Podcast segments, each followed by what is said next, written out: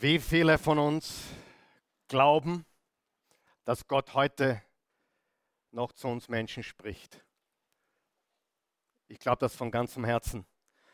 Wie viele von euch glauben an die Kraft von Gebet, mit Gott zu sprechen, mit dem Schöpfer von Himmel und Erde sprechen zu dürfen?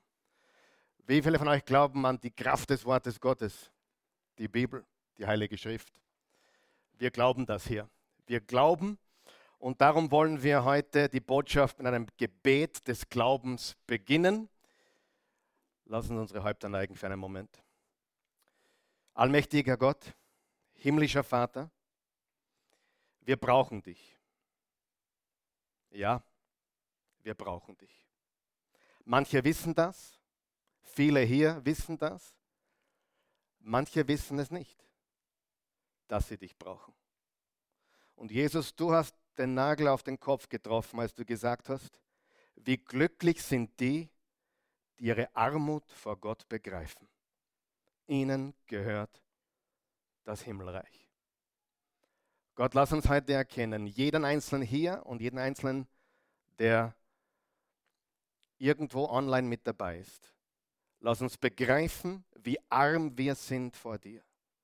Dass wir nichts haben, nichts wissen, nichts können, dass wir getrennt von dir nichts sind. Aber die gute Nachricht ist, mit dir sind wir mehr als Überwinder. Wir haben die Gnade Gottes, die uns reichlich beschenkt, die uns nicht nur erlöst hat, sondern uns stehen lässt und siegen lässt in diesem Leben. Herr Jesus, wir brauchen dich. Und wir geben das heute ganz einfach offen zu.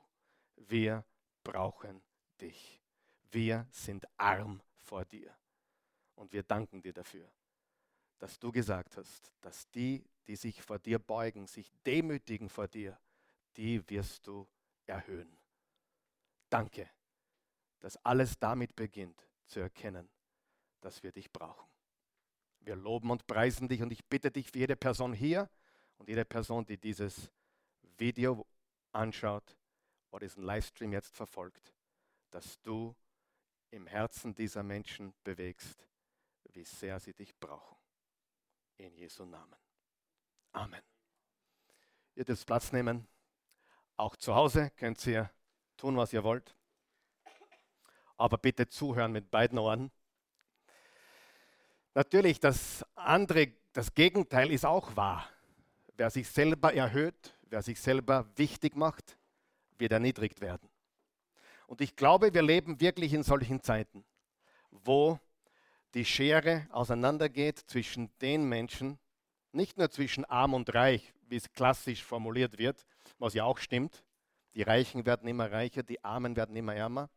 Das sieht man auch. Aber ich glaube auch, dass die Schere auseinandergeht zwischen denen, die Gott brauchen und es wissen, und denen, die in Selbstliebe und Selbstgefälligkeit so wie es im 2. Timotheus 3, Vers 1 steht, in den letzten Tagen werden die Menschen viel von sich halten, sich selbst lieben, sich quasi selbst zum Gott erklären. Sei dein eigener Boss, be your own CEO, mach dein Leben, mach dein Ding, mach deinen Quatsch, Leberkäse. Amen. Ich glaube, wir sind angekommen. Ich glaube, wir sind angekommen in einer Zeit, wo es darauf ankommt zu erkennen, nicht wie toll wir sind, mein bist du toll, sondern wie arm wir vor Gott sind. Ich glaube es wirklich. Denn glaube mir, ich war fast 30 Jahre in der Persönlichkeitsentwicklungsbranche tätig, 25 Jahre. Was du dort lernst ist, mach dein Leben. Du bist jemand, sei stark, was ja auch Wahrheit beinhaltet. Aber es geht letztendlich darum, dass du dein Gott bist, dass du dein Meister bist, dass du dein Herr bist, dass du ein Selbstbewusstsein hast. Aber was sagt uns die Bibel? Wem gehört das Himmelreich? Denen, die wissen, wie arm sie vor Gott sind.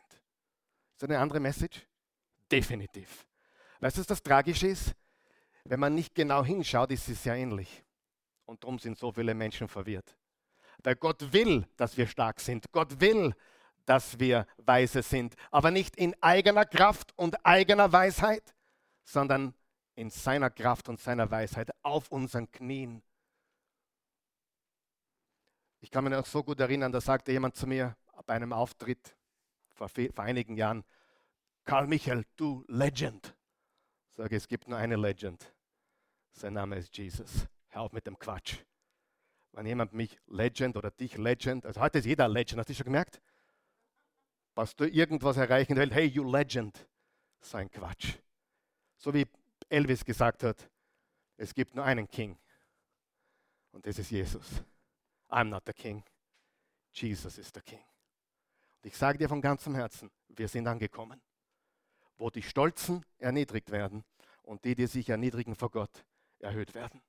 Man sieht es nicht sofort, aber wirst sehen, dass das mehr und mehr jetzt passiert. Und wir werden leuchten wie nie zuvor und wir werden salzig sein wie nie zuvor.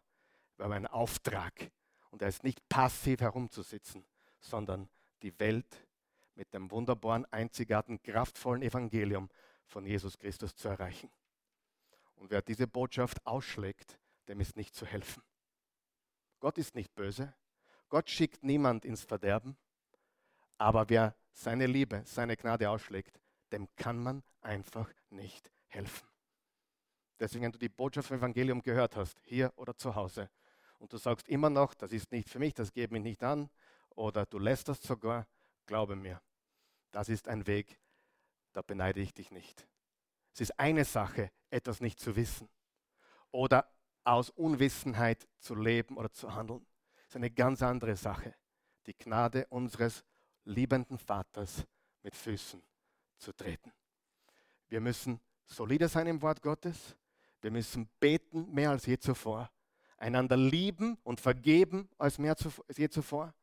Und wir müssen schauen, dass wir bereit sind für die Zeit, die kommt. In Jesu Namen. Amen. Heute ist Teil 2 unserer neuen Serie I'm Loving It. Sagen wir das gemeinsam? I am loving it. Es geht um die Bibel, es geht um das Wort Gottes. Es geht darum, dass wir lernen, die Bibel richtig zu lesen, richtig zu studieren und lieben zu lernen. I am really loving it. Ich liebe die Bibel, ich liebe das Wort Gottes. Und ich habe mich ganz besonders vorbereitet in eine gewisse Richtung heute Morgen. Und das, was ich bis jetzt die letzten fünf Minuten gesagt habe, war nicht Teil meiner Vorbereitung. Aber wenn es gepasst hat, dann soll es so sein. Amen. Die wahrscheinlich wertvollste Angewohnheit. Das wahrscheinlich kannst du wahrscheinlich wegstreichen. Die wahrscheinlich wertvollste Angewohnheit im gesamten Leben ist, sich in Gottes Wort zu verlieben. Ich liebe Gottes Wort, und pass auf, und ich liebe den Gott seines Wortes. Sieh, wenn du die Bibel wirklich lieben lernst, dann lernst du auch den lieben, der dahinter steckt. Den Autor. Den Autor dieses Buches. Ich erinnere mich an eine Geschichte, wo eine Frau ein Buch gelesen hat und das war so langweilig für sie. Sie hat das Buch gelesen, das war so langweilig. Sie hat gesagt, was ist denn das für ein Buch? Das interessiert mich gar nicht. Nach der Hälfte hat sie es weggelegt. Einige Monate später lernte sie zufällig den Autor des Buches kennen. Ein wunderschöner Typ, durchtrainiert, liebevoll, wie man sich einen Mann, also nicht ganz Jesus, aber fast. Und sie verliebte sich in diesen Mann. Und plötzlich hat sie jeden Tag sein Buch gelesen und es toll gefunden. Wow, dieser cooler Typ. Das Buch ist auch nicht so schlecht. Wenn du Gottes Wort lieben lernst, dann lernst du früher oder später den Autor des Buches lieben. Und es ist unmöglich, Gott zu lieben, ohne sein Wort zu lieben. Ich liebe Gottes Wort und ich liebe den Gott seines Wortes. I'm loving it. Markus 12 da hat Jesus wieder mal eine Auseinandersetzung gehabt, so ein bisschen Trouble mit den Gesetzeslehrern, mit den Pharisäern, mit den Sadduzäern. Und es steht im Vers 28, einer der Gesetzeslehrer hatte ihrem Streitgespräch zugehört und bemerkt, wie treffend Jesus den Sadduzäern geantwortet hat. Nun trat er näher und fragte ihn, was ist das wichtigste Gebot von allen? Das Wichtigste, erwiderte Jesus. Bleiben wir da mal kurz stehen. Wenn Jesus anfängt und sagt, das Wichtigste, wer will weiter hören und aufpassen, was er jetzt sagt?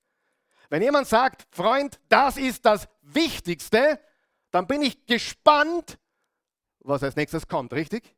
Das Wichtigste, erwiderte Jesus, ist, höre Israel, das ist das Volk Gottes damals gewesen, heute sind es alle Menschen, die ihm folgen wollen.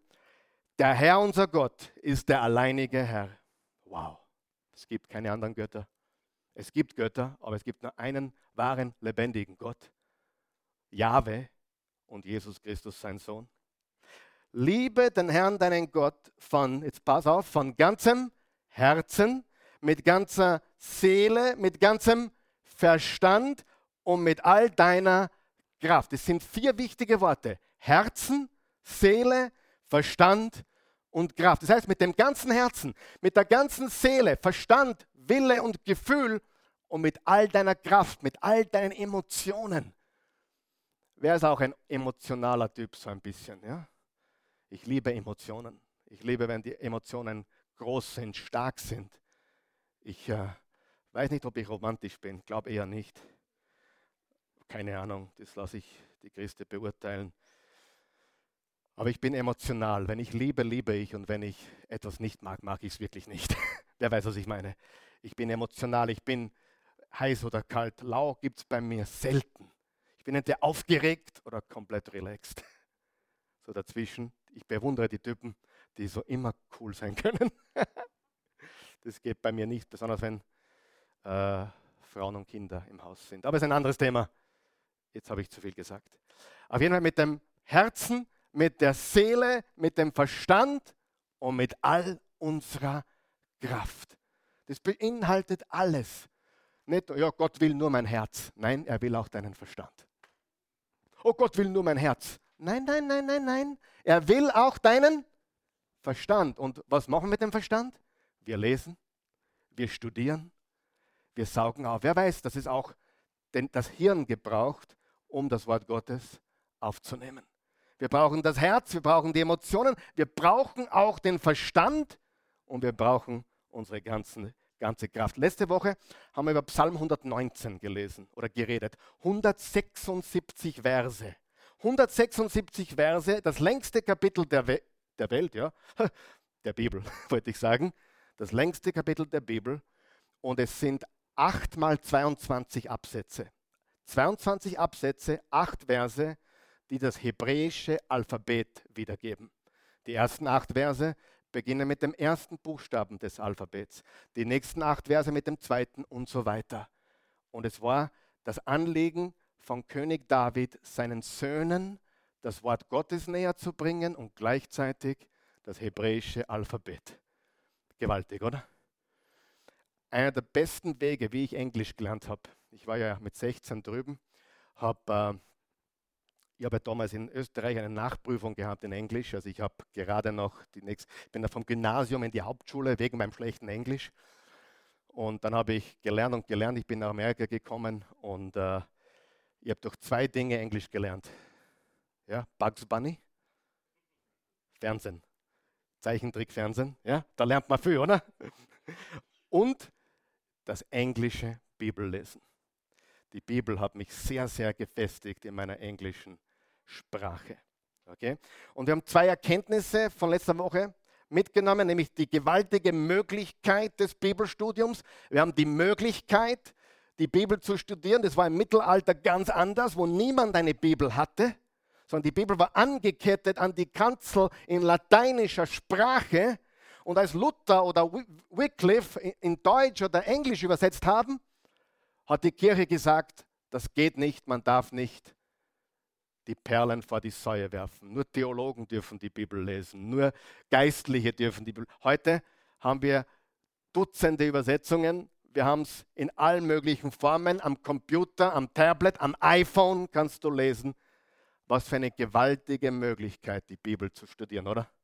Egal wo du bist. Und die Power des Bibelstudiums. Es bringt Weisheit, es bringt Wachstum, es bringt Leben, es bringt Heil, es bringt Resultate. Stimmt es? Psalm 1, wohl dem Mann, der nicht wandelt, wohl der Frau, die nicht wandelt im Rat der Gottlosen, noch tritt auf den Weg der Sünder, sondern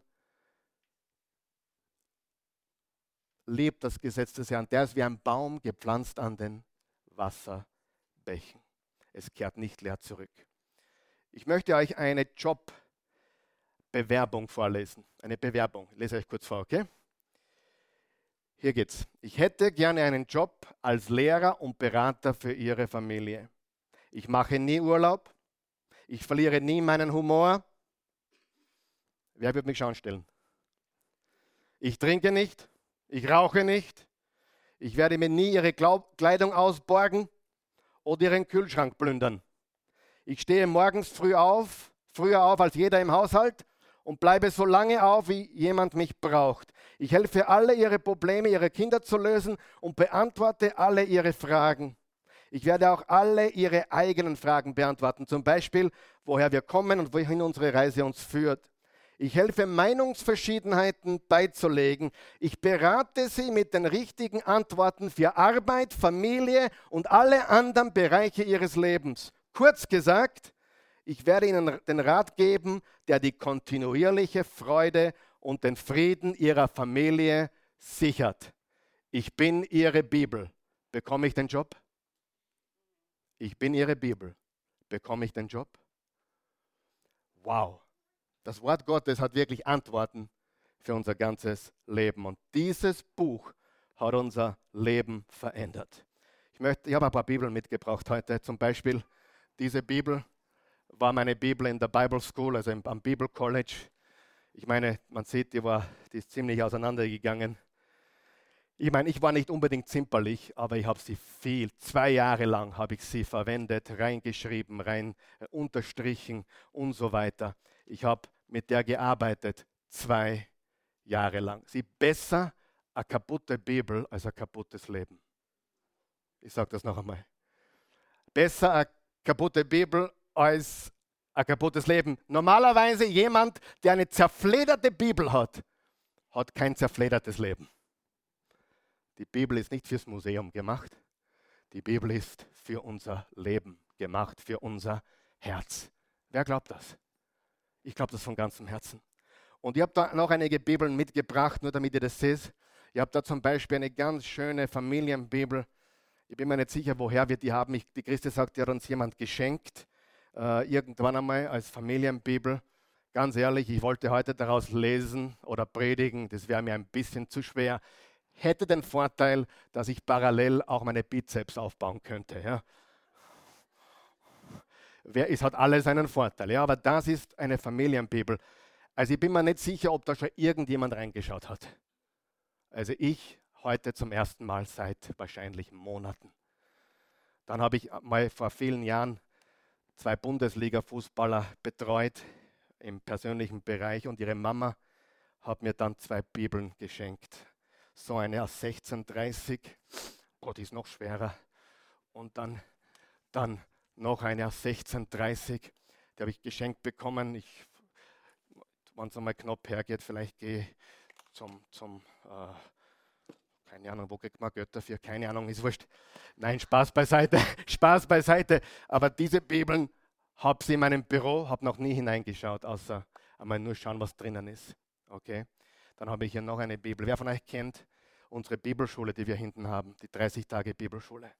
Diese 30 Tage Bibelschule ist das Ergebnis aus dieser Bibel. Das ist eine Luther Thompson Studienbibel, die hat über 120 Euro gekostet, die ist aus reinstem Leder und mit allen möglichen Fußnoten. Und die habe ich zwei Jahre, drei Jahre, vier Jahre verwendet, jeden Tag meines Lebens. Auch ein bisschen zerfledert. Ist nicht notwendig, dass man schlecht damit umgeht. Aber es ist wichtig, dass man sie verwendet und dass sie in uns hineingeht. Amen. So, dann habe ich noch was Lustiges gefunden. Na, das kommt später. Frage. Welche dieser Bibeln hier, und das ist meine wichtige Frage, welche dieser Bibeln hier ist die beste, die wichtigste, die wertvollste? Die, die in dich hineingeht. Die kann 5 Euro kosten. Die kann 3 Euro kosten. Und wir haben da eine Bibel hinten, Freunde, die kostet 5 Euro. Und wir lieben sie. Das ist die neue evangelistische Übersetzung. Die ist wirklich günstig.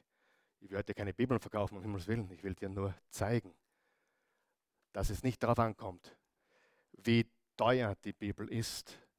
Die wertvolle Bibel ist die, die in dein Herz geht. Ja? Dann habe ich noch gefunden, der Jesus und seine Haverer, das Neue Testament und die Volksbibel. Ganz wichtig, manchmal kommen Leute und sagen, oh, ihr habt eine Volksbibel da hinten. Das ist ja Heresie. Das ist ja Wahnsinn. Freunde, diese Bibel ist keine Bibel. Das hat ein Deutscher aus dem Ruhrgebiet zum Spaß in der Sprache der Menschen in seiner Umgebung geschrieben. Statt Kleidung steht Klamotten. Aber das ist keine Bibel. Drum, take it easy, baby. Manche Leute sind gleich so aufgebracht. Das ist keine Bibel, was sucht die hier? Hey, hab ein bisschen Spaß im Leben.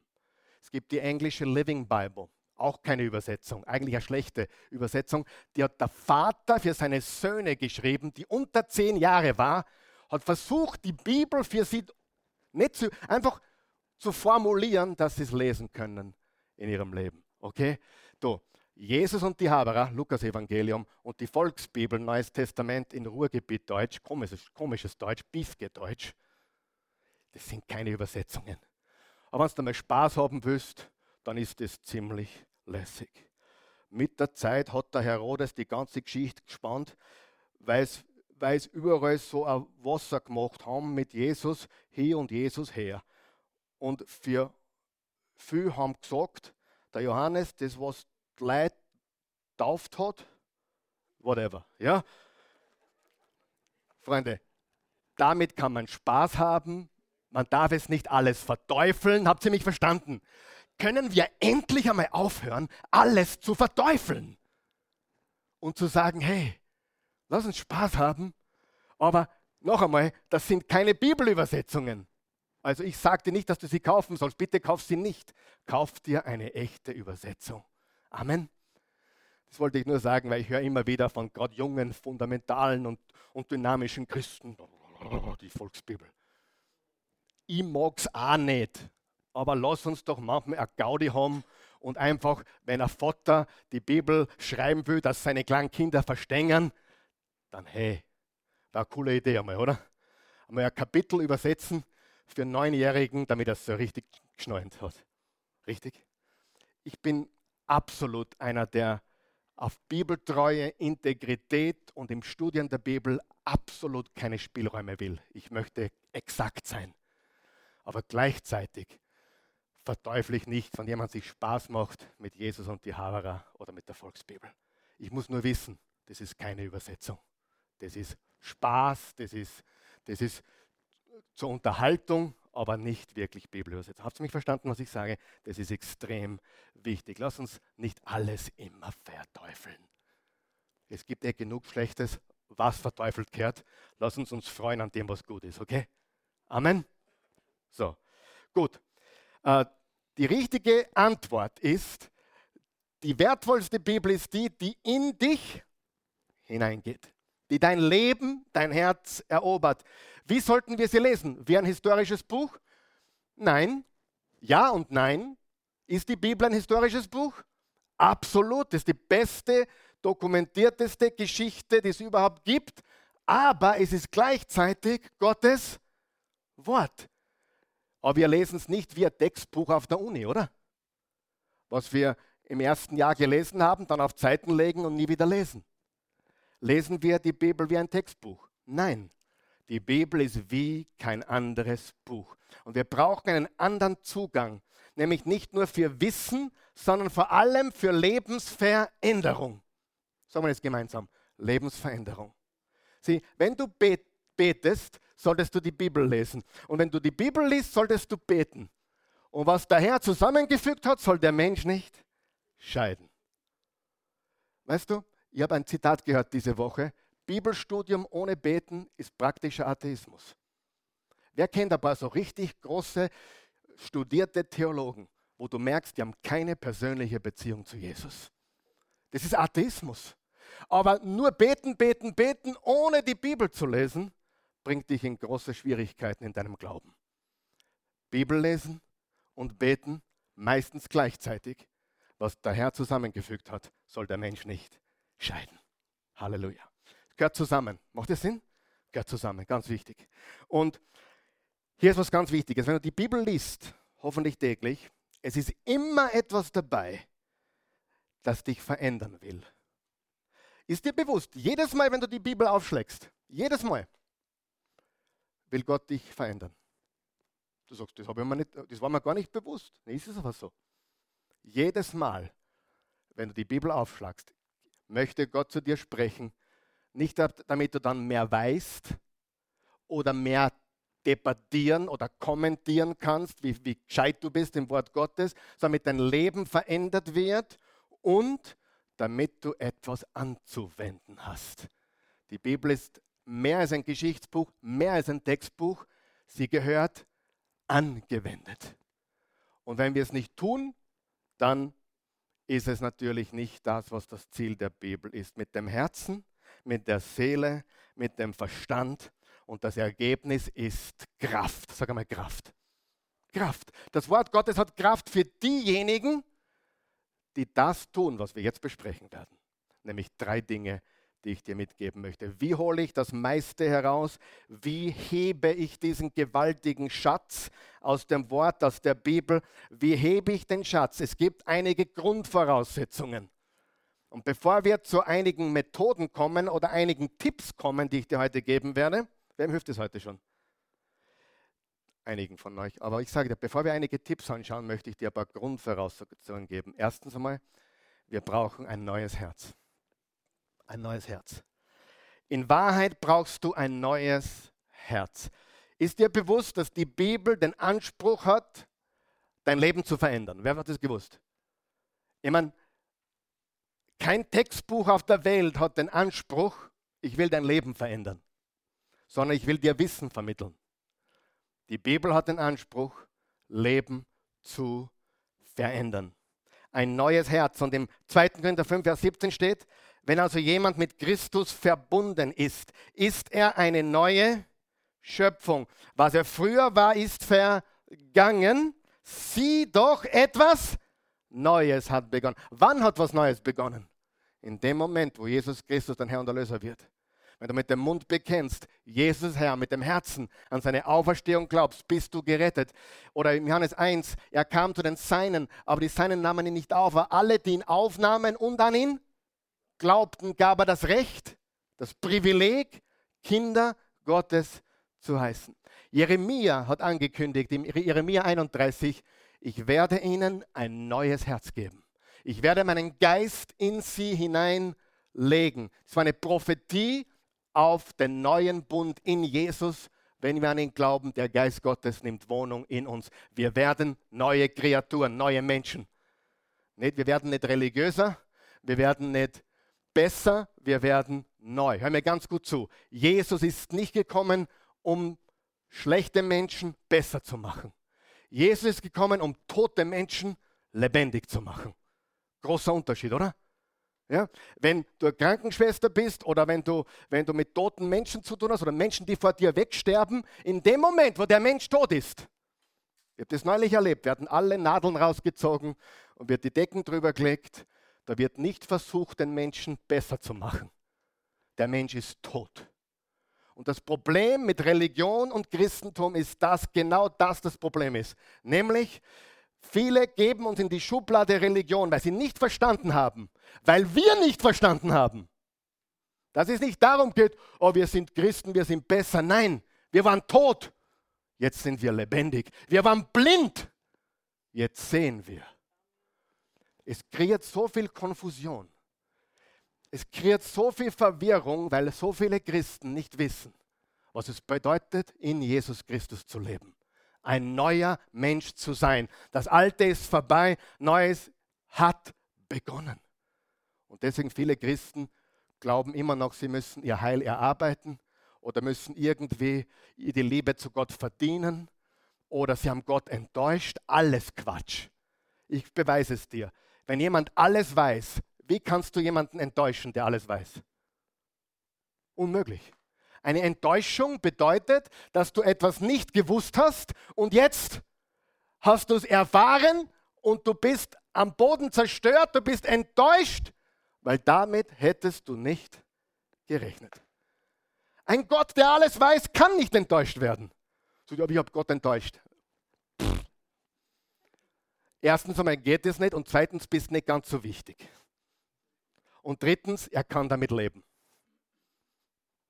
Hast du gewusst, dass Jesus mit deiner verflixten, schlimmen Sünde, die du immer wieder tust und wo du ihm schon 30 Mal gesagt hast, ich mache es nie wieder, und heute hast du es wieder da oder gestern, Gott sagt nicht, jetzt war das schwierig, was mache ich jetzt mit ihm? Ich bin komplett fertig. Glaubst du wirklich, Gott ist überfordert mit dir? Nein, nein, nein. Nein, er ist nicht überfordert mit dir. Wir müssen nur verstehen, was das Evangelium ist. Evangelium bedeutet, Jesus hat mich neu gemacht. Ich war blind, ich sehe jetzt. Ich bin ein neuer Mensch. Hat es jeder verstanden? Das ist extrem wichtig.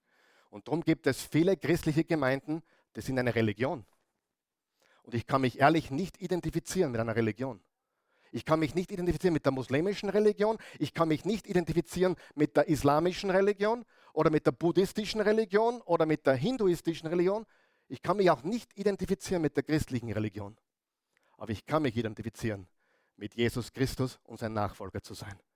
Und das bedeutet nicht, dass ich eine Religion habe, sondern eine lebendige Beziehung. Es bedeutet nicht, dass ich besser werden muss, obwohl ich das hoffentlich werde. Es bedeutet, dass ich neu geworden bin, dass ich tot war und jetzt lebe ich. Ich war blind und jetzt sehe ich. Das ist das Evangelium. Willkommen in der Oase Church.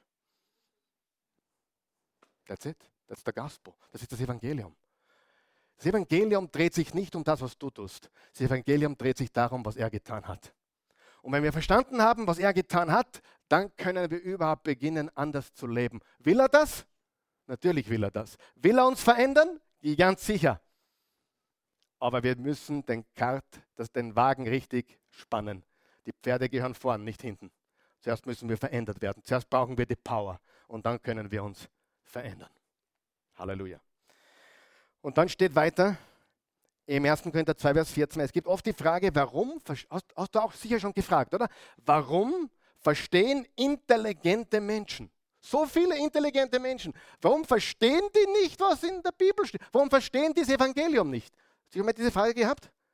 Gescheite Leid, intelligente Leid, richtig? Schon mal gesehen? Die Bibel gibt uns die Antwort. Im 1. Korinther 2, Vers 14. Ein natürlicher Mensch kann nicht erfassen, was von Gottes Geist kommt. Er hält es für Unsinn und kann nichts damit anfangen, weil es eben durch den Geist beurteilt werden muss. Oder die Einheitsübersetzung sagt, der irdisch gesinnte Mensch. Der irdisch gesinnte Mensch kann die geistlichen Worte nicht erfassen, sie scheinen ihm töricht zu sein. Und darum kannst du manchmal grün und blau reden mit Menschen, die so gescheit sind, ihnen das einfache Evangelium sagen und sie kapieren es nicht. Ich habe jemanden, der ist wirklich, der hat ein IQ, der hat sicher 20 Punkte mehr wie ich auf der IQ-Skala, was nichts sagt. Ja? Aber ich sage nur.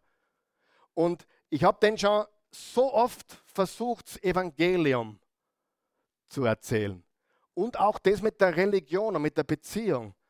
Und jedes Mal fragt er mich das Gleiche. Und wie geht es dir mit der Religion? Das ist wie wenn da irgendwie bloß blockiert ist, weil was blockiert ist.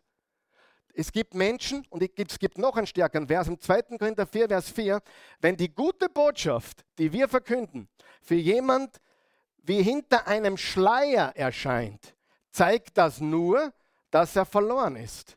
Der Satan, der Gott dieser Welt, des Weltsystems, hat die Gedanken der Ungläubigen so verblendet, dass sie das herrliche Licht der Botschaft nicht wahrnehmen können. Damit bleibt ihnen unsere Botschaft über die Herrlichkeit von Christus, der das Ebenbild Gottes ist, unverständlich. Sie können es nicht verstehen. Warum? Weil sie blind sind, weil sie verblendet sind. Du kannst niemandem das Evangelium einhämmern. Jetzt schon oft probiert, es funktioniert nicht. Es muss ein offenes Herz werden. Weil wenn es auf dem Weg fällt oder unter die Dornen, ja, dann wird es ersticken. Und dann wird es von den Vögeln aufgepickt. Aber wenn es auf das offene Herz fällt, produziert es 30, 60, 100-fältig. Und ich habe das noch nicht herausgefunden. Kann das nur Gott schenken oder was hat der Mensch dazu beizutragen, dass er ein offenes Herz hat? Ganz ehrlich, frag mir was Leichteres. Es gibt Fragen, da habe ich keine Antwort. Manchmal weiß ich, Gott hat sein Herz geöffnet und keine Ahnung. Manchmal will Gott das Herz eines Menschen öffnen und er weigert sich immer noch. Aber wenn das Herz nicht offen ist, kannst du dich blau und grün reden. Der Mensch wird es nicht verstanden. Egal wie viele akademische Grade er vorn hat, mehr wie ein Thermometer oder sonst irgendetwas. Es, sie sind blind. Und darum, die Bibel versteht man erstens, man braucht ein neues Herz. Ein neues Herz.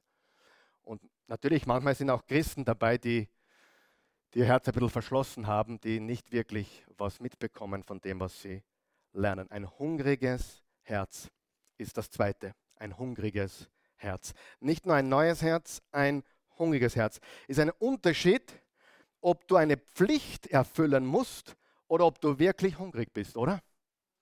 Wie viele kenne ich, die in der Früh aufstehen, weil sie ja ehrliche, aufrichtige Christen sind und Disziplin ist wichtig, verstehe mich nicht falsch, aber die kommen nie über die Pflichterfüllung hinaus. Bist du hungrig oder tust du eine Pflicht erfüllen? Kommst du zum Gottesdienst, weil du hungrig bist, Gott zu loben und zu preisen, sein Wort zu hören? Oder ist es für dich eine Pflichterfüllung? Großer Unterschied. Ja? Und Faktum ist, Menschen, die gerade gegessen haben, sind immer hungrig. In der normalen Welt. Aber je mehr du vom Wort Gottes nimmst, umso hungriger wirst du. Äh, Im 1. Petrus 2, Vers 2 steht, so wie ein Säugling nach Milch schreit, sollt ihr nach der reinen Milch dem Wort Gottes verlangen, die ihr benötigt, um im Glauben zu wachsen und das Ziel der Erlösung zu erreichen. Denn ihr habt erfahren, wie freundlich der Herr ist, die Milch des Wortes Gottes. Was ist das Ziel unserer Erlösung? Nur, dass wir im Himmel kommen. Nein, was ist das Ziel unserer Erlösung? Nur damit ich in den Himmel komme. Nein. Das Ziel der Erlösung ist, dass du Gemeinschaft mit deinem himmlischen Vater hast. Und es beginnt nicht im Himmel, das beginnt hier und jetzt. Amen. Und vor allem, was du nicht, nicht schon weißt, das Endziel ist nicht der Himmel, sondern ein neuer Himmel und eine neue Erde. Das Edenparadies wiederhergestellt auf der Erde, wo Himmel und Erde miteinander verschmal ver ver verschmelzen, verschmalzen, verschmelzen und wo Jesus regiert in aller Ewigkeit und wir mit ihm. Das ist das Endziel. Ja. Gemeinschaft mit ihm. Ihn immer besser kennenlernen. Damit, damit werden wir in alle Ewigkeit beschäftigt sein übrigens. Wenn du gerade aus dem Restaurant kommst, wir haben das neulich erlebt, das letzte, letzte, letzte Mal, wo wir auf Urlaub waren, da haben wir gerade wunderbar gegessen. Ich liebe rein zufällig äh, Seafood, also Fisch und alles, was dazugehört. Auch Dinge mit dem Kopf noch drauf und so weiter. Ja. Die Christi muss sich dann immer äh, übergeben, wenn der Kopf noch dran ist. Aber ich liebe die Dinge, die mit dem Kopf noch dran sind und alles mögliche. Also ich, äh, bis auf Froschschenkel ist ja alles. Ja? Die, die, muss ich nicht haben und Wein und Schnecken muss ja. Aber sonst esse ich alles. Und wir waren gerade super essen. Dann gehen wir raus und du weißt, wie es da in diesen Ländern ist äh, wo sie dann heraus stehen, der, der, Chef persönlich mit der Speisekarte, so hey super, wir haben einen super Fisch, komm. Und, und es hat alles so gut ausgeschaut, aber wenn du voll bist, hast du kein Interesse. Richtig? Und dann habe ich, ich dann am Hauseweg haben wir fünf Leuten klar machen müssen, wir haben gerade gegessen. Ja, kommt auf Nacht wieder. Wir haben gerade gegessen, wir haben keinen Hunger, so toll, dass alles ausgeschaut hat. Wenn du gerade gegessen hast, hast du keinen Hunger. Und wenn Menschen voll sind mit sich selbst oder voll sind mit den Dingen, die ihnen momentan Vergnügen und Spaß machen, dann sind sie nicht hungrig. Und ich rede aus Erfahrung hier in die Oase über die letzten 23 Jahre habe ich fast nur Menschen kennengelernt, also die zum ersten Mal gekommen sind. Meistens waren es Menschen, die eine Not hatten, die irgendwie im Leben stecken geblieben sind, die nach einer Lösung oder Antwort suchen. Aber kaum kommt jemand her, der sagt, ich bin nur vorbeigekommen, weil mir geht so super. Ich glaube nicht an Gott, mir geht so super, ich brauche nichts. Die Leute kommen nicht, richtig? Meistens sind es die, die hungrig sind. Ja, die kommen. So, wir brauchen ein neues Herz, stimmt es? Und dann brauchen wir ein hungriges Herz. Im Hebräer 11, Vers 6 steht, ohne Glauben ist es unmöglich, Gott zu gefallen. Wer zu Gott kommen will, muss glauben, dass es ihn gibt und dass er die belohnt, die ihn aufrichtig suchen. Ernsthaft, aufrichtig suchen. Ich habe mal Folgendes aufgeschrieben. Gott belohnt nicht die Gelegenheitsleser, sondern die aufrichtigen und fleißigen Sucher. Nicht die eine Pflicht erfüllen oder gelegentlich das Wort Gottes lesen, sondern die ihn aufrichtig und ernsthaft suchen. Ein hungriges Herz. Und drittens ein gehorsames Herz. Und du sagst, naja, das ist jetzt noch sehr, sehr, sehr allgemein gehalten heute. Ich komme zu ein paar Tipps heute. Sieh, ich werde euch jetzt jeden Sonntag ein paar Tipps geben, praktische. Ich gebe euch nicht alle auf einmal. Heute habe ich euch die, die ganzen Bibeln gebracht und habe euch gezeigt, was ich so gelesen habe und was ich noch nicht gelesen habe, die schönen, die ins Museum gehören. Ihr habt heute gelernt, was ich davon halte, wenn jemand äh, zu, eine coole, coole Unterhaltung schreibt über, über Jesus. Ich finde das einfach amüsant und okay. Ich verteufle das nicht alles. Aber wenn es um die Bibel geht, nehme ich mir natürlich eine Übersetzung, die richtig ist und die studiere ich tief hinein. In 20 verschiedene Übersetzungen natürlich oder mehr.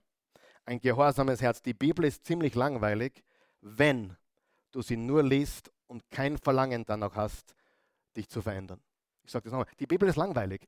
Für Menschen, die sie nur lesen, aber nicht erwarten, dass sie nicht verändert werden. Kein Wunder, dass langweilig ist. Du erwartest keine Veränderung, du erwartest kein Leben, du erwartest nicht, dass du etwas tust damit. Aber in dem Moment, wo du hungrig bist und sagst, ich will was damit tun, dann macht es richtig Spaß. Ehrlich, ich sage das nicht, um anzugeben. Manchmal hin und wieder kommt es vor, da bin ich müde und Gott zu viel um die Ohren, da habe ich keinen Bock. Aber fast immer lese ich mehr, als ich mir vorgenommen habe, weil ich einfach nicht aufhören kann. Ich fange an mit Daniel und lande dann beim Hosea.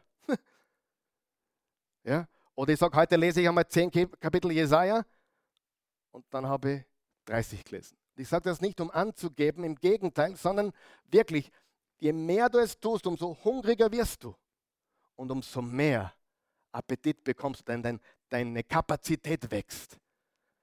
Und im 1. Samuel 3, Vers 9 hat Samuel gesagt, sprich Herr, dein Diener hört. Sieh, das solltest du jedes Mal beten, wenn du die Bibel aufschlagst. Sprich Herr, dein Diener oder deine Dienerin hört. Willst du was hören von Gott? Willst du mit ihm reden gleichzeitig und willst du, sieh, ich lese und bete, ich lese und bete. Und manchmal lese ich nur ein Kapitel. Du hast gerade gesagt, du lässt so viel. Manchmal komme ich nicht weiter, weil ich stecken bleibe. Da, da lese ich nur sechs Verse in zwei Stunden, weil ich nicht weiterkomme. Weil es mich so fesselt, diese Psalm 1 zum Beispiel. Da habe ich über Stunden verbracht, nur in sechs Versen, weil es so reich war. Les weiter. Und wenn die nichts bockt, les weiter. Bis die was bockt. Und wenn die was bockt, dann bleib stehen und sag, Herr, sprich, dein Diener hört. Und weißt du, was dann passiert? Du wirst hören. Einige schauen mich an, wie wenn sie nicht wissen, wo sie heute hingekommen sind. Welcome to our church. We love the Bible. Ist das Wort Gottes. Amen. Es gibt auch unter Christen so viel, ich will von Gott hören. Dann tu einmal, was er schon gesagt hat. Weißt du, ich sag, Pastor, was hältst du von Leuten, die ständig von Gott hören? Gott liebt die Menschen, aber von dem halte ich nichts. Und ich sage dir warum. Weil, ich meine, wenn du schon alles tust, was da drinnen steht, super. Und hin und wieder gibt Gott dir Anweisungen für ganz spezifische Dinge. Zum Beispiel hat er uns gesagt, wirklich, wir sollen nach Wien gehen. Ich meine, das war Gott, weil ich hasste Wien. Wien? Als Oberösterreicher? Bist du deppert? Also das muss Gott gewesen sein, richtig? Ich glaube schon. Es gibt solche Dinge. Aber grundsätzlich, Gott erwartet, dass wir das tun, was da drinnen steht. Und dann redet er natürlich noch Dinge, die wir brauchen fürs tägliche Leben. Aber er will, dass wir ein gehorsames Herz haben. Im ersten äh, Kapitel von Josua, Vers 8 steht, du sollst die Weisungen dieses Gesetzbuches immer vor dir her sagen und Tag und Nacht darüber nachdenken, damit dein Tun ganz von dem bestimmt ist, was darin steht. Dann wirst du Erfolg haben und was du anpackst, wird dir gelingen. Sieh, es ist möglich, ein Christ zu sein, aber ein Ungehorsamer. Es gibt ungehorsame Christen. Hast du schon mal einen kennengelernt? Es gibt Christen, die lesen ihre Bibel nicht oder viel zu wenig, richtig? Es gibt Christen, die geben nicht oder viel zu wenig. Es gibt Christen, die beten nicht oder viel zu wenig. Der durchschnittliche Christ betet angeblich 45 Sekunden pro Tag. Und das meistens, bevor er das Essen zu sich nimmt. Komm, Herr Jesus, sei unser Gast und segne, was du uns beschert hast. Das sind wichtige Dinge, die wir sprechen. Wir wollen Jesus Nachfolger sein. Regelmäßiges Bibellesen und tägliches Bibellesen produziert Freude. Und daher brauchen wir das richtige Herz. Wir brauchen ein neues Herz. Wir brauchen ein hungriges Herz und wir brauchen ein gehorsames Herz. Jesaja hat gesagt: Wenn ihr willig und gehorsam seid, werdet ihr die Früchte des Landes genießen. Sagen wir das gemeinsam. Wenn ihr willig und gehorsam seid, werdet ihr die Früchte des Landes genießen. Wenn ihr willig, also die richtige Einstellung, wer weiß, man kann auch mit der falschen Einstellung gehorsam sein. Wie der kleine Hansi, der von der Lehrerin in die Ecke gestellt wurde. Und der Hansi ging in die Ecke, ganz rebellisch, und sagte, Frau Lehrerin, ich stehe in der Ecke, aber innerlich sitze ich immer noch auf einem Platz. Man kann gehorsam sein aus Pflichterfüllung. Man kann gehorsam sein und trotzdem rebellisch sein. Wenn wir willig und gehorsam sind, das richtige Herz haben, das Hungrige und das Gehorsame, vorausgesetzt wir haben ein neues Herz. Na Pastor, sagst du, dass ein, jemand, der kein neues Herz hat, die Bibel nicht lesen soll? Habe ich nicht gesagt. Aber ich hoffe, dass er, während er die Bibel liest, Gott sein Herz berührt oder Gott ihr Herz berührt und dass sie ein neuer Mensch wird. Nur wenn wir ein neues Herz haben, nur wenn wir Jesus gehören, können wir die Bibel auch wirklich verstehen. Und nur wenn wir ein hungriges Herz haben, werden wir wirklich wachsen. Und nur wenn wir gehorsam sind, kommen wir in die Überholspur. Und jetzt sage ich was ganz was Hartes, aber Liebevolles. Darf ich? Wenn du ein neues Herz hast, wenn du ein hungriges Herz hast und ein gehorsames Herz, brauchst du wahrscheinlich nie wieder Seelsorge. Bist du gegen Seelsorge, Pastor? Habe ich nicht gesagt. Aber es ist erwiesen, weil Menschen beginnen zu tun, zu lesen für sich selber und hungrig sind nach Gott und Wort und beginnen zu gehorchen, was sie lesen, dann brauchen sie den Pastor wahrscheinlich die ganze Woche nicht, außer am Sonntag und vielleicht am Mittwoch. Ihr habt das schon oft getestet. Früher wo noch mehr Begrüßung da draußen war beim Gang, als der, wo noch auch mehr Leute da waren und so weiter, ähm, war es so, dass jemand sagte, hey Pastor, ich brauche dich, ich brauche dich diese Woche. Hast ein Gespräch?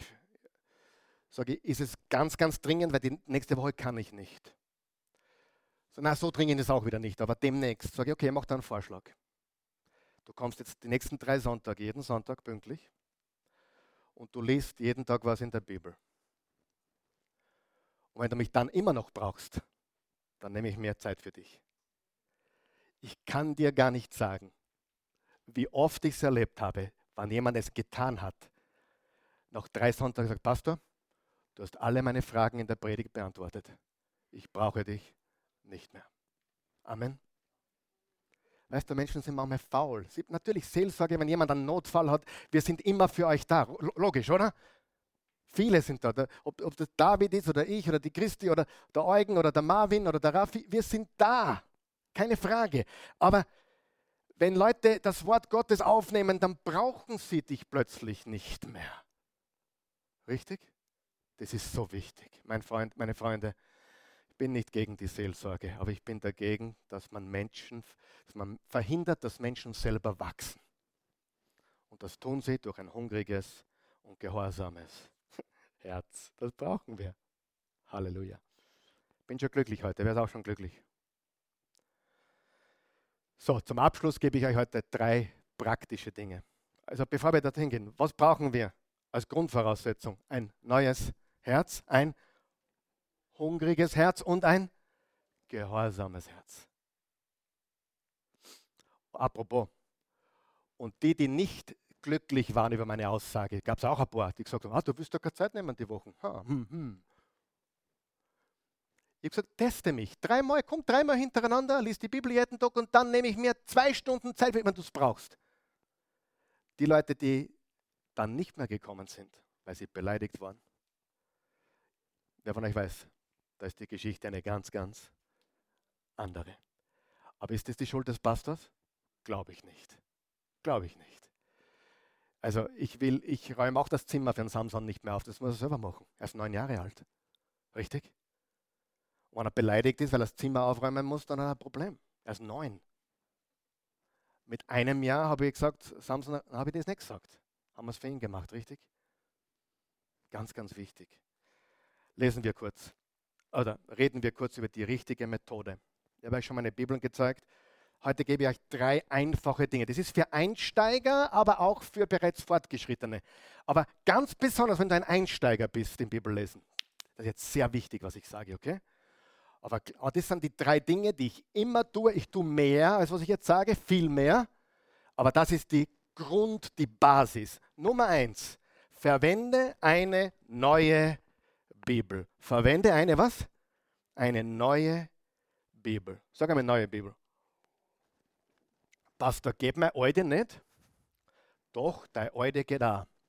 Aber ich verrate dir ein Geheimnis. Wenn du eine neue Gewohnheit beginnen willst, die alte hast du bis jetzt nicht gelesen, oder? Und warum hast du die alte bis jetzt nicht gelesen, obwohl sie zu Hause liegt? Keine Ahnung warum. Aber immer, wenn ich ein neues Buch studiere in der Bibel oder wenn ich ähm, mir ein neues Ziel setze des Bibel, kaufe ich mir eine neue Bibel. Das ist so ein cooles Gefühl, wenn du mal von neu anfangen darfst. Stimmt das? Du kaufst eine neue Bibel. Die kann 100 Euro kosten oder 5 Euro oder 4 Euro. Ist wurscht. Was ist die beste Bibel? Die, die du auch lesen wirst. Und wenn es am Handy ist und gratis ist, ist mir das auch recht. Aber lies sie. Was ist die wertvollste Bibel? Die, die du lesen wirst. Was ist die beste Bibelübersetzung? Elberfelder, Schlachter, klingt komisch. Äh, Luther, äh, Hoffnung für alle. Der würde sagen, die sind alle nicht schlecht. Aber was ist die beste? Die, die du lesen wirst. Finde eine, die du lesen wirst. Ich glaube, nur die Elberfelder ist heilig. Und dann kommen die Katholiken, oh, die Einheitsübersetzung.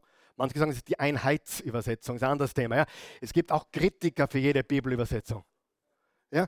Ich, ich habe nichts gegen die Einheitsübersetzung. Ja? Äh, wichtig ist, welche liest du? Sind alle Deutsch? Es gibt übrigens keine deutsche Übersetzung, die perfekt ist. Warum? Weil nur der Urtext perfekt ist. Aber viel Spaß beim Griechisch lesen, ja? Oder Hebräisch. Kannst du wahrscheinlich nicht, oder? Daher, welche lesen wir? Eine, die du lesen wirst. Und es ist wurscht, ob es der Franz Eugen Schlachter ist oder der Karl-Heinz, wie der heißt, der die übersetzt. Ist völlig egal. Die beste Bibel ist die, die in dich hineingeht. Ja? Gut. Also, neue Bibel und lies sie gebetsvoll. Mach sie auf, lies Bett. Was du nicht verstehst, willkommen im Club. Ich habe Bibelpassagen, die habe ich over und unter und runter und hin und her gelesen. Da habe ich mir Kommentare angeschaut, die haben mir auch nicht gefallen. Ich habe gesagt, nein, die haben auch keine Ahnung. Wer von euch weiß, es gibt viele, die keine Ahnung haben. Und manchmal muss ich sagen, du, ich weiß es noch nicht, was das bedeutet, aber ich studiere weiter. Grundsätzlich kann man fast alles verstehen. Aber es gibt ein paar Passagen, die sind schwer verständlich. Aber jetzt bitte, halt dich an. Bleib nicht hängen an dem, was du nicht verstehst, lebe das, was du verstehst. Sie, die bringt nicht weiter, was du nicht verstehst, dich bringt weiter, was du verstehst. Okay? Und ich kann dir sagen, heute habe ich Antworten auf viele Fragen, die ich vor zehn Jahren nicht wusste. Heute verstehe ich es. Und es gibt immer noch so viele Dinge, die ich nicht verstehe. Aber beginn sie zu lesen. Ich frage mich, wie ihr so ruhig da sitzen könnt, wirklich. Ja, ich weiß. Es ist, ja, ich liebe euch. Verwende eine neue Bibel. Zweitens, verwende bibleserver.com. Ich habe euch da was mitgebracht. Wer von euch kennt bibleserver.com? Ja. Ich, ich meine, das ist alles sehr praktisch und einfach. Zum Beispiel, wenn ich ein Kapitel studiere, drucke ich es mir aus. Ich bin ein Fan von Papier und Leuchtstift. Und das habe ich die letzten Tage studiert. Psalm 119. Kann man das einblenden gescheit? Psalm 119. Psalm 119. Dauert 20 Minuten, ist das längste Kapitel in der Bibel. Ich habe es laut gelesen, ich habe es leise gelesen. Ich habe es zuerst gelesen mit, mit rotem Leuchtstift und überall unterstrichen, rosa Leuchtstift, was mit dem Wort Gottes zu tun hat. Und dann habe ich noch alles gelb angestrichen, was mir sonst noch gefällt. Nachdem mir fast alles gefällt, habe ich fast alles angestrichen. Gibt es die Geschichte, da sitzt ein Mann neben einem, neben einem Prediger im Flugzeug und der Prediger macht seine Bibel auf und da ist jedes Wort in gelbem Leuchtstift, jedes. Dann sagt er neben ihm, warum ist bei dir alles angestrichen? Sagt er, ich unterstreiche alles, was gut ist. Und es ist alles gut. Bevor ich hier einen Text predige, habe ich ihn 30 Mal gelesen. In allen möglichen Übersetzungen. Bevor ich jemals hierher gehe und euch was erzähle von einem Bibeltext, zum Beispiel, wir hatten einmal Römer 8, gesehen? Römer 8, kannst du dich erinnern? Schlachter, Zürcher, Neue Genfer, ausgedrückt und klammert. Dann habe ich da Hebräer 13, Hebräer 12, unter, alles unterstrichen. Warum? Weil alles gut ist. Du sagst, muss das sein? Nein, muss nicht sein, aber mir hilft es. Das mache ich. Du willst wissen, was ich mache? Ich habe eine Bibel, die ich gerne lese. Und wenn ich einen Text studiere, dann drucke ihn aus auf Bibelserver und lese den auf und ab und runter und quer und unterstreich und durch highlighten, bis er sitzt. Jetzt, studiere ich, jetzt studieren wir den Daniel am Mittwochabend. Ich lese jeden Tag das Buch Daniel, jeden Tag. Was glaubst du, wenn wir dann in zwei Monaten fertig, äh, nein, fünf Monaten fertig sind? Habe ich es 150 Mal gelesen. Glaubst du, kenne mich dann aus? Noch immer nicht gescheit. Aber ich sage nur, das Wort Gottes ist so gewaltig. Ja? Und also was? Erstens, du kaufst dir eine neue Bibel. Zweitens, bibleserver.com und ausdrucken und Gemma, Notizstift und unterstreichen. Und drittens, verwende oder nutze das Bible Project. Das Bible Project ist mega, mega cool. Das ist, da, da siehst du die Zugangsdaten, vielleicht kann man das einblenden. Das Bible Project ist, am Mittwoch haben wir das Daniel Bible Project gezeigt. Es ist ein zehnminütiges Video, wo in zehn Minuten das ganze Bibelbuch erklärt wird. Das gibt es auf Englisch, auf Deutsch, auf Spanisch und die arbeiten weiter, dass sie das in die ganze Welt bringen. Du kannst, du kannst mit einem Video von 10 Minuten einen Überblick schaffen, was, was will der Hebräerbrief mir sagen in 10 Minuten. Was will der Prophet Daniel mir sagen in 10 Minuten? Das ist super für Einsteiger, aber auch für Fortgeschrittene. Weil das, die Videos sind so gut gemacht, dass du so viel mitnehmen kannst aus 10 Minuten Video. Ich habe das Daniel-Video sicher schon 15 Mal angeschaut. Sagst du, bist du so vergesslich? Nein, ich will, dass es sitzt. Ich will. Und dieser Mann ist gewaltig. Der Tim Mackey heißt er, der hat das erfunden mit seinem Geschäftspartner. Der liest seine Bibel in Hebräisch im, im, im privaten Bereich. Der liest sie privat auf Hebräisch und auf Griechisch. Und er ist Professor, Doktor, Professor und fährt mit dem Skateboard auf die Uni cooler Typ. In moderner Sprache kann der vermitteln, was die Bibel wirklich sagt. The Bible Projects. Und sie haben nicht nur ein Video zu jedem Bibelbuch, sie haben auch viele Videos bereits zu biblischen Themen. Genial. Damit möchte ich euch heute in Ruhe lassen. Erstens, wir brauchen ein neues Herz. Zweitens, wir brauchen ein hungriges Herz. Drittens, wir brauchen ein gehorsames Herz. Dann brauchen wir eine Bibel, die wir lesen werden. Und zweitens brauchen wir bibleserver.com, wo wir uns verschiedenste Übersetzungen kostenlos anschauen können, ausdrucken können. Und dann verwenden wir The Bible Project. Videos, die uns in kurzen Minuten sagen, da steht das drin. Und dann können wir tiefer studieren, wenn wir das wollen. Aber die haben mir geholfen, wirklich als bereits 20 Jahre Pastor, haben mir die geholfen, wirklich eine Struktur in mein biblisches Denken reinzubringen. Sensationell. Wer ist froh, dass er gekommen ist heute? Praktisch, aber wichtig, oder?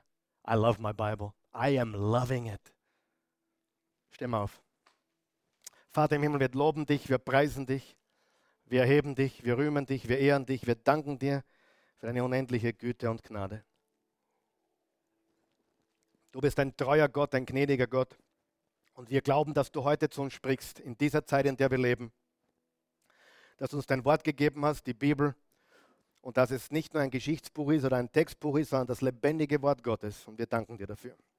Wenn du hier bist heute Morgen oder jetzt zuschaust oder das Video siehst oder das Audio, wo auch immer du bist, und du hast heute gemerkt, ja, du hast die Bibel schon lesen probiert, aber du hast verstanden, du kennst diesen Autor nicht, du kennst den Autor und Urheber des Wortes Gottes nicht persönlich. Du brauchst ein neues Herz. Ich lade dich heute ein, Jesus wirklich als deinen Herrn und Erlöser kennenzulernen, eine Beziehung mit ihm zu starten, neues Leben zu bekommen, ein neues Herz. Und dann bete ich, dass du hungrig wirst und dass du gehorsam wirst und dass das Wort Gottes auf fruchtbaren Boden fällt, auf Boden, wo es 30, 60, 100-fältig aufgeht. Und ich lade dich einfach ein, mit mir zu beten. Ich will dir keine Worte vorkauen, aber ich will dir helfen, etwas zu formulieren. wenn du das von Herzen betest und wirklich meinst und in dich hineinlässt, aufsaugst, dann bist du ein neuer Mensch. Bete mit mir. Guter Gott, danke für das, was ich heute gehört habe. Vieles war mir nicht bewusst. Heute habe ich erkannt, die Bibel ist dein Wort. Nicht nur ein Geschichtsbuch, sondern ein Brief an uns Menschen. Ein Liebesbrief auch an mich persönlich. So sehr hast du die Welt geliebt, dass du einen einzigen Sohn gabst, damit jeder, der an ihn glaubt, nicht verloren geht, sondern ein ewiges Leben hat. Ich will jetzt so ein jeder sein. So einer, der glaubt. Jeder, der glaubt, hast du gesagt, wird ewiges Leben haben und nicht verloren gehen. Und ich lege jetzt mein Leben in deine Hände. Ich glaube dir, Jesus. Ich vertraue dir, Jesus. Du bist für meine Sünden gestorben, bist von den Toten auferstanden. Du lebst. Leb jetzt in mir. In Jesu Namen. Amen. Wenn du das gebetet hast, bist du ein Kind Gottes geworden und Jesus äh, macht dein Leben ganz, ganz neu. Wenn du von zu Hause aus zuschaust, schreib uns kontaktoasechurch.tv. Wenn du wirklich heute dein Leben Jesus gegeben hast, dann schicken wir dir gratis, vollkommen gratis eine Bibel zu. Diese neue evangelistische Übersetzung schicken wir dir per Post zu. Schreib uns. Sie kommt gratis zu dir nach Hause.